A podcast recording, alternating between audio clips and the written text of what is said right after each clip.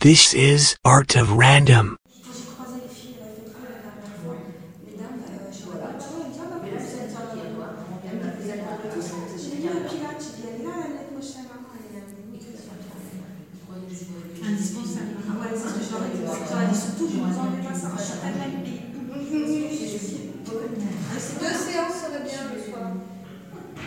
Mais par contre, je leur ai demandé